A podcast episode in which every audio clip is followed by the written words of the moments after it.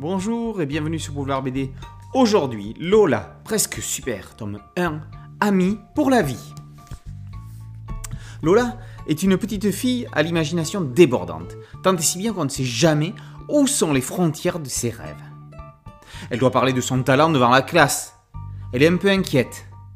Monsieur Rêve lui conseille d'exposer ses multiples talents. Sa seule limite est donc celle de son imagination.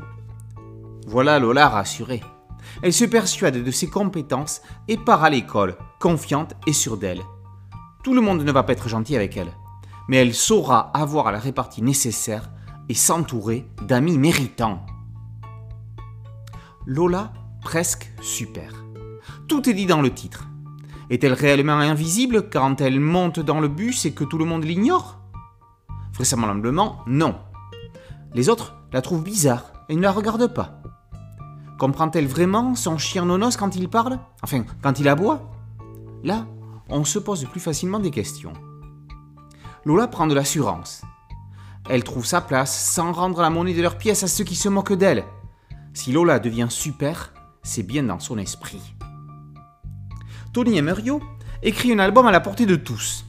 Traitant en filigrane du sujet sensible du harcèlement, Emerio dédramatise la chose sans négliger son impact.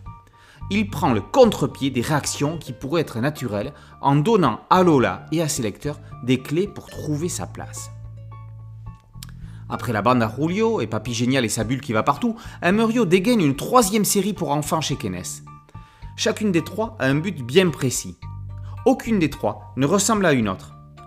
Lola est une gamine très 21e siècle.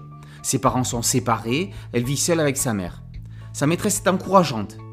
La palme d'or revient à la psychologue scolaire qui est beaucoup moins fictionnelle que les autres personnages. Avec son look hippie et ses bougies parfumées, à mille pieds dans les airs, elle a tout de celle que l'on peut souvent rencontrer dans les écoles. Pauline Casters enveloppe les gags de son trait rond épais et rassurant. La série est recommandée par Manon, magazine de référence pour les gamines édité par Milan. Que la série ne leur soit pas réservée, le héros aurait très bien pu être un petit garçon. On pourra enlever le presque et le titre qualifierait la série. Lola presque super est à mettre en particulier dans toutes les salles de classe de primaire, du cours élémentaire au cours primaire. Les éditions Kenes proposent d'ailleurs sur leur site un dossier pédagogique avec des fiches toutes prêtes à utiliser par les enseignants.